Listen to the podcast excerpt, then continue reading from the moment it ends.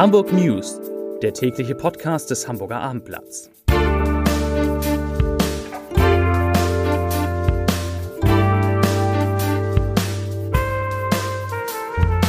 Moin, mein Name ist Lars Heider und heute geht es um ein Kunstwerk, das Robbie Williams heimlich in einem Hamburger Hotel aufgehängt hat. Weitere Themen.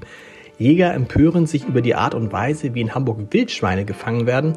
Die Deutsch-Türken in der Stadt haben mehrheitlich bei der Türkei-Wahl für Erdogan gestimmt und Abendleser entscheiden beim Hamburg 2040 Award mit. Dazu gleich mehr. Zunächst aber wie immer die Top 3, die drei meistgelesenen Themen und Texte auf abendblatt.de. Auf Platz 3, Dennis Diekmeyer will zum entscheidenden HSV-Faktor werden. Auf Platz 2, S-Bahn Hamburg streicht Linien und führt neue ein. Und auf Platz 1, Verdacht Geldwäsche Sparer haben ein überraschendes Problem. Das waren, das sind die Top 3 auf abendblatt.de.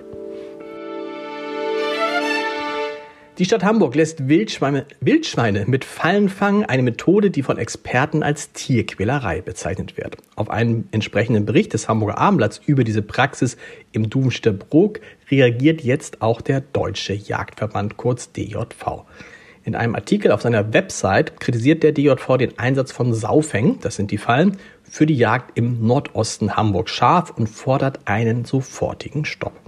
Der Einsatz von Saufängen sei mit erheblichem vermeidbarem Stress für Wildschweine verbunden, argumentiert der DJV und fordert Einzelgenehmigungen sollten auf wissenschaftliche Lehre und Forschung sowie akute Seuchenbekämpfung beschränkt bleiben. Zum Hintergrund Wildschweine werden in dem Naturschutzgebiet im Nordosten Hamburgs regelmäßig in Fallen gefangen und anschließend erschossen. Das Thema bewegt die Jägerschaft der Hansestadt und war bereits mehrmals Anlass für emotional geführte Debatten in Sitzungen der Verantwortlichen. Die zuständige Behörde in Hamburg hatte die afrikanische Schweinepest als Begründung für das Einfangen der Tiere mit Fallen genannt.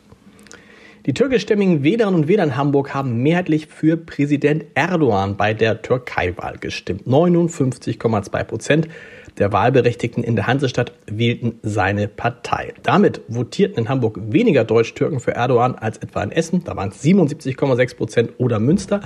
73,1 Prozent, aber mehr als in Berlin. Überraschend, da waren es 49,2 Prozent. Ein abstraktes Bild in Schwarz und Grau, ein schlichter Rahmen und der Satz übersetzt, Hotels hängen jeden alten Mist auf und bezeichnen es als Kunst. Dieses Kunstwerk hängt in einem Hotelzimmer in Hamburg und stammt von keinem geringeren als Popstar Robbie Williams, der sich mit der Aktion offensichtlich einen Spaß erlaubt hat. Herausgekommen ist dies nun durch einen Instagram-Post des Sängers. Er schreibt dort, ich zitiere, ich war in einem wunderbaren Hotel in Hamburg und habe etwas an der Wand gelassen. Zitat Ende. Das selbst gestaltete Kunstwerk hat er offenbar schon im vergangenen November aufgehängt, als er zu einem exklusiven Konzert in der Elbphilharmonie nach Hamburg gekommen war. Bei seinem nächsten Besuch buchte er offenbar dasselbe Zimmer und zeigte sich hocherfreut darüber, dass sein Kunstwerk immer noch hängt. Er schrieb dazu, ich bin wiedergekommen und es ist immer noch da. Es ist lustig. Ich werde mehr davon machen. Zitat Ende. Das Geheimnis, um welches Hotel es sich handelt, lüftet Robbie Williams zwar nicht, es ist aber bekannt, dass sein Lieblingshotel das Luxushotel The Fontenay an der Außenalster ist. Auf Nachfrage wollte sich das Hotel dazu allerdings nicht äußern, also zu Robbie Williams Bild aus Diskretionsgründen. Der Schießclub des Hamburger Amokschützen Philipp F. hat Vorwürfe zurückgewiesen, dem 35-Jährigen unrechtmäßig zum Waffenbesitz verholfen zu haben. Es heißt aus dem Club, ich zitiere, der Hanseatic Gun Club war in der Abnahme der strittigen Sachkundeprüfung überhaupt nicht involviert.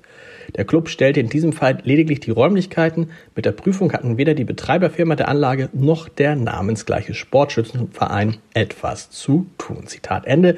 Das sagt der geschäftsführende Gesellschaft Alfred Reinecke. Allerdings gab er auch an, dass unter den Mitgliedern des sogenannten Prüfungsausschusses auch Mitglieder des Hanseatic Gun Clubs waren.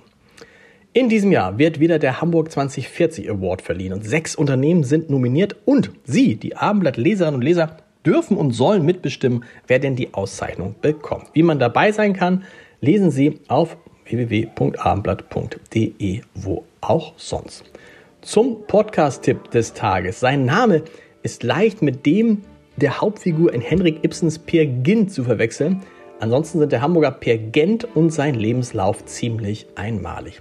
In unserer Reihe Entscheider treffen Heider spricht der Chef des Kinderhospizes Sternenbrücke über seinen Job, der bedrückend und erfüllend zugleich sei, über den anderen Blick auf das Leben, den er hat und über Geld. Zu hören ist das komplette Gespräch, was ich mit Per Gent geführt habe unter www.abendblatt.de slash Entscheider. Und wir hören uns morgen wieder mit den Hamburg News, wie immer um 17 Uhr. Bis dahin. Tschüss.